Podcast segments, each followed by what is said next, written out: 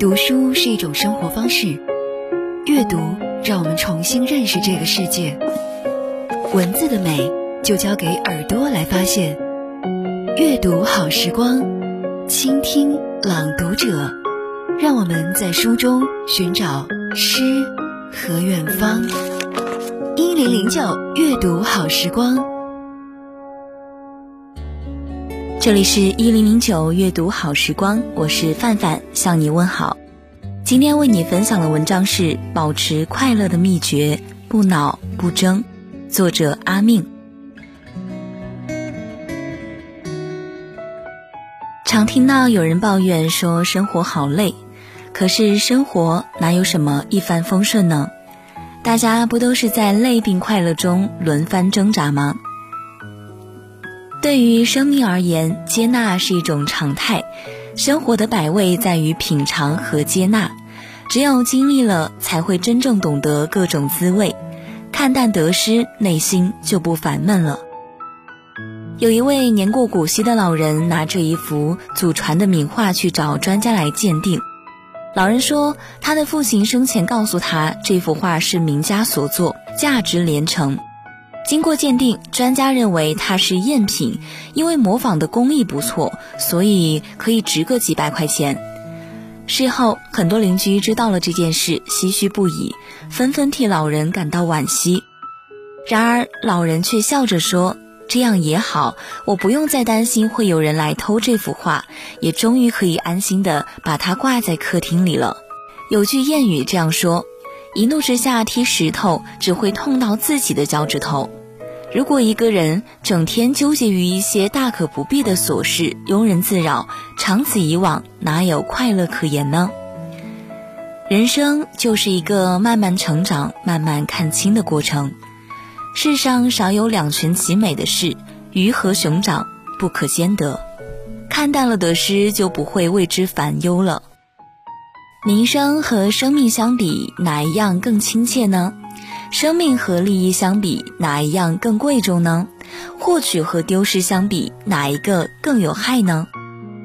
一个人过分的追逐名利，就要付出更多的代价。凡事一定要有一个度，超过了这个度就得不偿失。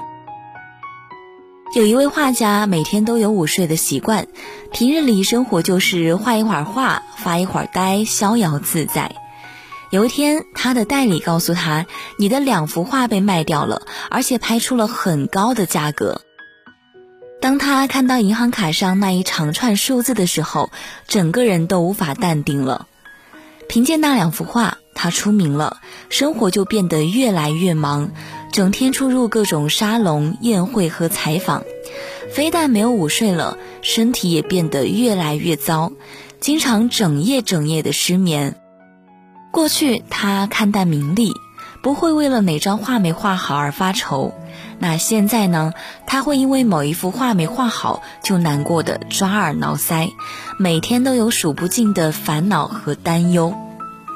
所以呢，画家就慢慢的想要回到以前的生活，他试着让自己在得与失之间找到平衡，于是就关门谢客，推掉了大部分无用的宴会，尽量让自己的生活回归到以前的那种平淡。虽然一时之间的冷淡有一点不习惯，但是时间长了，又变回了以前悠闲又自娱的自己。除了名利。我们的生活中还有更多更重要的东西。如果被名利一叶障目而忘了生活的意义，那么名利只会是摧毁人生活的利刃。有一句话说的很好：幸福永远不取决于你拥有了多少，而是取决于你看淡了多少。金庸说：“情深不寿，放纵情绪等于是在消耗自己的生命。”每一个人都会有情绪和欲望，如果不加以控制，愤怒、恼恨、委屈、焦虑就会滋生出更多的负面能量，吞噬你的正能量，让你丧失掉理智，输掉人生。真正聪明的人，往往能够管理好自己的情绪，做到怒时不言，恼时不争，败时不丧，乱时不绝。怒时之言多失礼，喜时之言多失信。当你在发怒时，说出的大多是不得体的气话，但说者无心，听者有意，有可能你的气话就会成为一把锋利的刃，刺痛你在乎的人。所以在愤怒时，不妨先给自己三分钟的冷静时间，整理好自己的思绪，三思而后行。《吕氏春秋》中记载了一个经典的故事：孔子和门下弟子周游列国时，有一次好几天都没有吃东西，每一个人都饿到了极点。颜回好不容易找到一些米，可是，在饭快熟时，孔子竟然发现他在偷吃。孔子呢就很生气，但却装作没有看见，默默地离开了。等颜回将饭端给孔子时，孔子说了一句。我想把这些米饭先拿来祭祀祖先。颜回连声拒绝道：“刚刚做饭时，房梁上掉了一些灰在里面，我觉得扔掉很可惜，所以我就吃掉了，不能用来祭祀。”我们在生气时容易片面的思考问题，但如果口出怒言，事后只会懊悔不已。如果控制情绪太难，不如退一步，像孔子一样，别说话。林语堂说：“生气时少说一句，比多说一句更好。有一个人不说，那就更好了。不说不是冷暴力，也不是逃避问题，而是用沉默抵制脾气，让自己冷静下来。怒时不言，时间会给你清醒的头脑，你才能正视和还原事情的全部，不伤人伤己。有一句台词说。”当你握紧双手，里面什么都没有；当你打开双手，世界就在你的手中。我们总会遇到各种各样的得失，用平常心去面对一个人、每一段感情，无论是友情还是爱情，看淡一些，就不会因为他突然离开而苦恼了。人生就像一场漫长的旅途。生活像一个包袱，里面装的东西越多，前行的脚步就越沉重。人生路途漫漫，哪会有人一直顺风顺水呢？所以呢，凡事一定要看开一些，看淡一些，看透一些，才会更加的快乐，更幸福。愿你在乎的每一个人，面对人世间的纷纷扰扰，都看淡，心都放宽。这里是一零零九阅读好时光，我是范范，晚安。说过不会抽的烟，都已经吸进肺里好几年。曾经的梦想天真无邪，后来满脑子都是为了钱。每年生日闭眼许的愿，能有几个可以灵验？人总会变。抱歉，都说生命可以不分贵贱，可有人生来就被叫做少爷，有人只能看着地面，抬头都是些肮脏的嘴脸。立志要走社会的前列，可总是摆在势力的面前，肺腑之言，抱歉。我想忘了从前的一切，做一个凡事不问的俗人。从今天起远离人群，做一只狡猾的狐狸。那天我双手合十，看着镜子里狼狈的自己。我用了一半的青春来思考做人的道理。对不起，年少的自己，行千万里，再别忘了初心。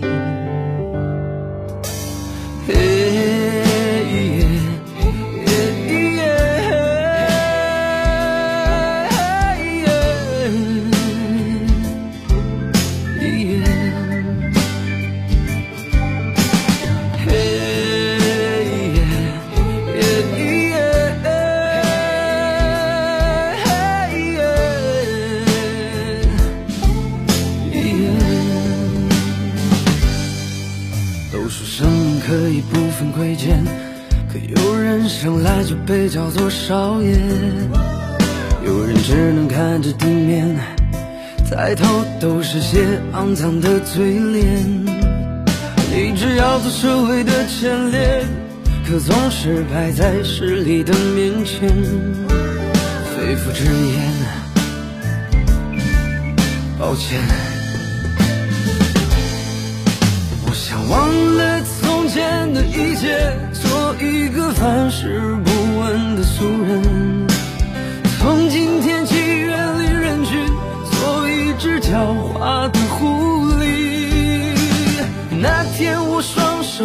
合十，看着镜子里狼狈的自己，我用了一半的青春来思考做人的道理。对不起，年少的自己。行千万里，再别忘了初心。